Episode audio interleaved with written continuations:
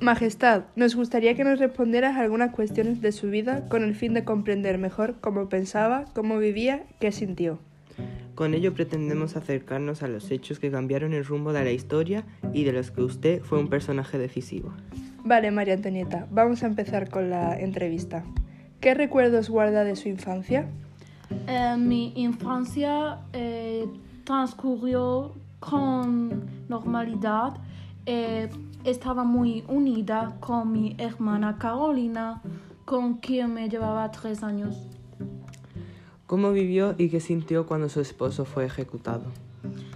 Em, yo sentí mucho dolor y mucha pena de perder a mi marido porque aunque no tuviese mucha relación con él, le tenía mucho cariño y empecé a sentir algo por él y a partir de su ejecución yo eh, dejé de cuidarme y, eh, y sentí mucho dolor. ¿A qué terribles acusaciones tuvo que hacer frente?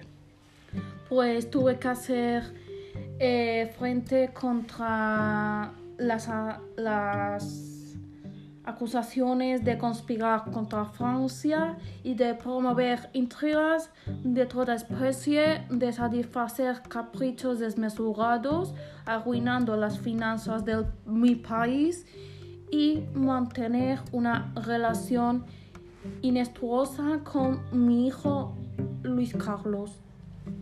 ¿Cuál resultó para usted más dolorosa? Pues mm, mm, la más dolorosa fue eh, mi relación inestuosa con mi hijo Luis Carlos. ¿Qué recuerda de sus últimas horas antes de ser ejecutada?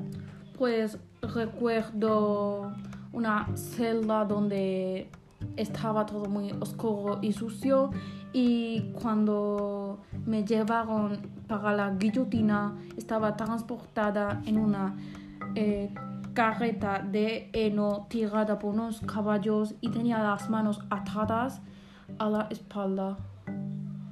Vale, muchas gracias María Antonieta.